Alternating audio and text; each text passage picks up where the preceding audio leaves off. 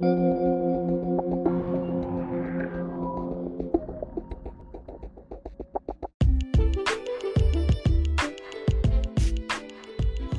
solitud es vitalidad. Es un engranaje fundamental que nos ayuda a dar algunos pasos clave en el camino hacia la completez del bienestar mental. Hey, ¿qué tal? Hoy es un muy buen día para aprender un poco sobre el comportamiento humano, ¿no crees? Hoy toca hablar de un trastorno que tiene presencia en la adolescencia un tanto peculiar. ¿Acaso alguna vez has escuchado hablar del síndrome de Tourette? Incluso ¿Has escuchado que personalidades como Billie Eilish, Lele Pons o Tim Howard lo padecen? Pero hoy no solo escucharás mi melodiosa voz, sino que después de estos minutos tendrás más tema de conversación para impresionar a aquella persona que te gusta, o incluso tendrás datos interesantes para compartir con ese familiar o amigo que siempre trata de apantallarte con sus frases de microondas. Bueno, si quieres conocer más al respecto, como algunas características, sus causas y consecuencias, continúa con nosotros.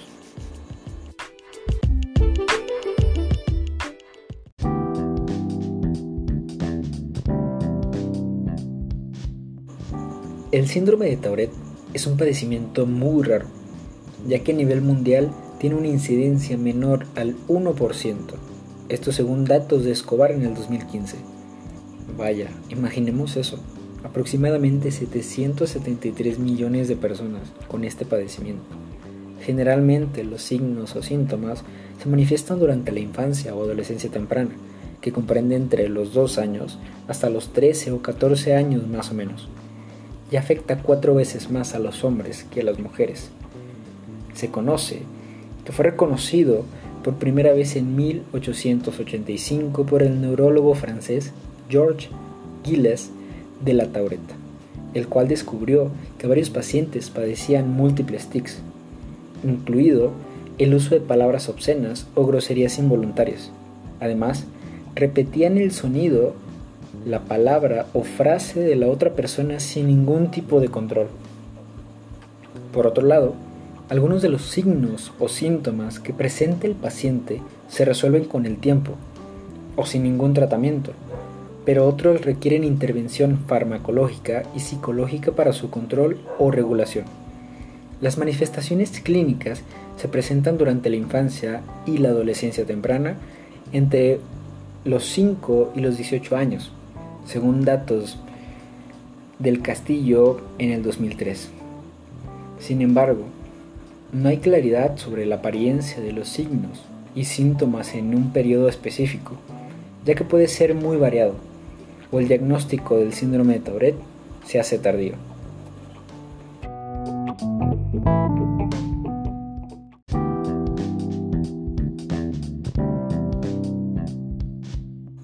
Síndrome es un trastorno a nivel del sistema nervioso central, que causa tanto tics motores múltiples como tics fónicos crónicos en el paciente.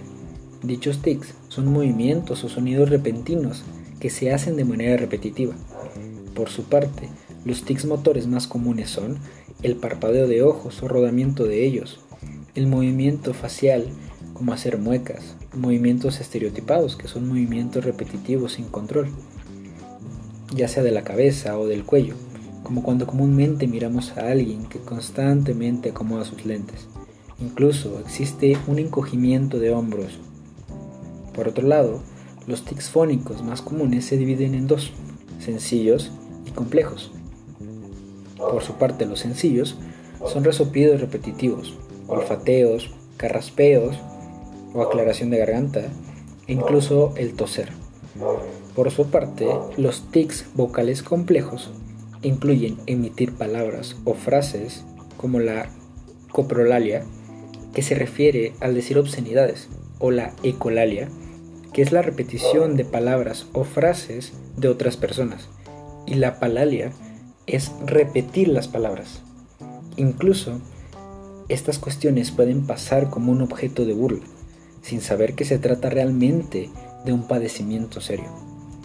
Por lo general, este síndrome va acompañado por trastornos conductuales específicos, como es el caso del trastorno por déficit de atención con hiperactividad, así como el trastorno o comportamiento obsesivo-compulsivo. También tiene una comorbilidad con la ansiedad, la depresión y el trastorno del sueño. Esto según la Asociación de Psiquiatría Americana.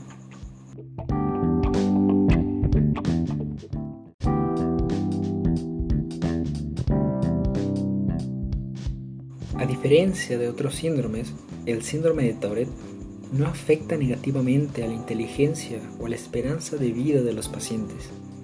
Y aunque, como ya habíamos mencionado, los varones sufren unas tres o cuatro veces más que las mujeres, puede afectar a cualquier persona.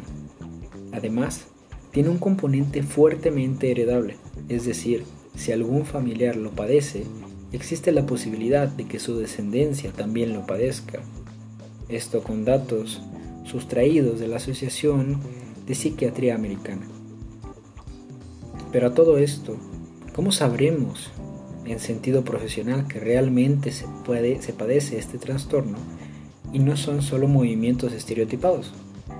Pues bueno, para que se dé un diagnóstico es importante tomar en cuenta varios aspectos para poderlo diagnosticar, pues puede haber confusiones con otros trastornos con síntomas similares. Para ello, es necesario que los tics motores múltiples y los tics fónicos crónicos de los cuales ya les habíamos hablado se presenten en el paciente mínimo un año y que estos se manifiesten varias veces al día. Asimismo, es importante saber que estas manifestaciones se presentan antes de entrar en la etapa de adulto joven, es decir, antes de los 18 años no hay pruebas de laboratorio que puedan diagnosticar el trastorno. Más bien, estas se realizan para descartar otras enfermedades. Como los tics pueden aumentar o disminuir en severidad o incluso estar ausentes, el diagnóstico puede ser complicado, agregando a esto que muchos profesionales no están familiarizados con el trastorno. Y además, la familia y los amigos pueden evidenciar que dichos síntomas son producto de alguna cuestión sobre que la persona está entre comillas loca o que quiere llamar la atención, como común y erróneamente lo dicen, lo que solo aumentará el aislamiento de quien tiene este trastorno, siendo este último un criterio de diagnóstico, consecuencia de padecer el propio trastorno.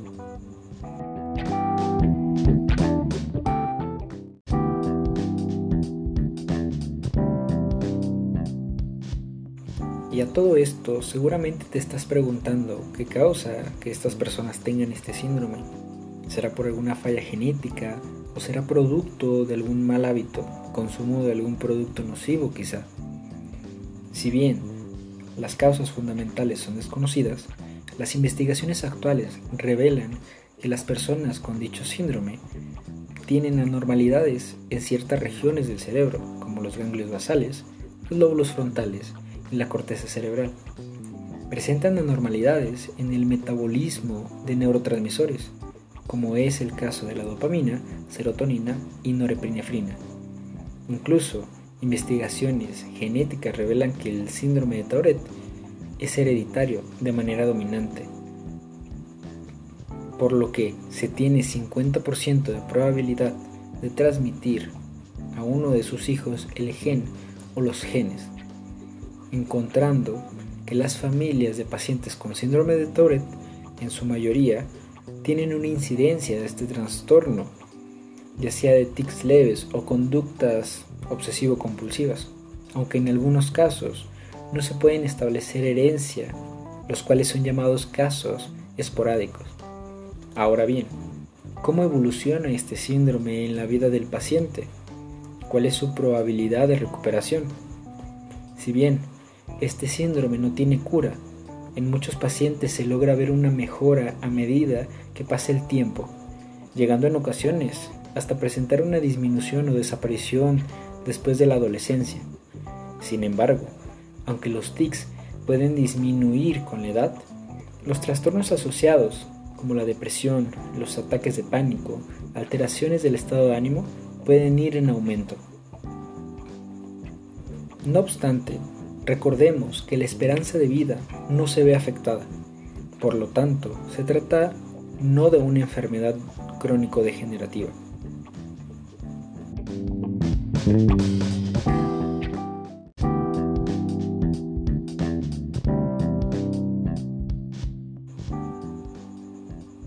Es importante mencionar que el tratamiento neurológico va encaminado a la disminución o desaparición de los tics, aunque no siempre es posible.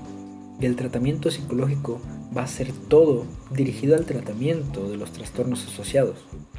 Ahora bien, es fundamental hablar de la importancia del por qué la atención psicológica a personas con este síndrome. Principalmente, esta intervención ayudará a informar a la persona y a su familia sobre el síndrome de Tourette. Es más bien una intervención encaminada a facilitar la integración del paciente en el ambiente social, el entorno familiar, educativo y laboral.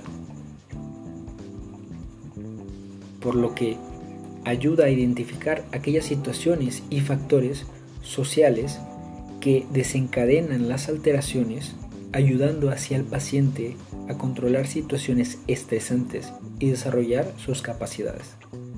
Es decir, aunque la intervención psicológica no es sinónimo de que el síndrome desaparezca o cambie su curso natural, sí que va a intervenir o prevenir el impacto psicológico que sus signos y síntomas tienen sobre el paciente y en especial sobre los niños y adolescentes.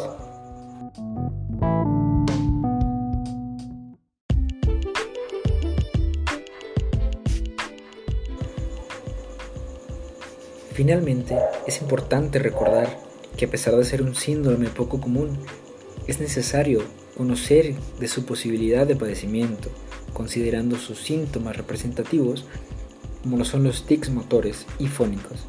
Incluso tomar en cuenta que si conocen a alguna persona con este síndrome o ustedes lo padecen, posiblemente alguien de su familia también lo padece o padeció. Incluso alguien dentro de su descendencia tendrá posibilidad de padecerlo. Sin embargo, como ya vimos, a pesar de no curarse, siempre existe la alternativa de intervención psicológica que resulta de gran ayuda para poder disminuir los síntomas y más que nada dar apoyo en el ámbito social e incluso como guía a la familia y amigos de esta persona para evitar hacer sentir alienado o alienada a esta persona que lo padezca.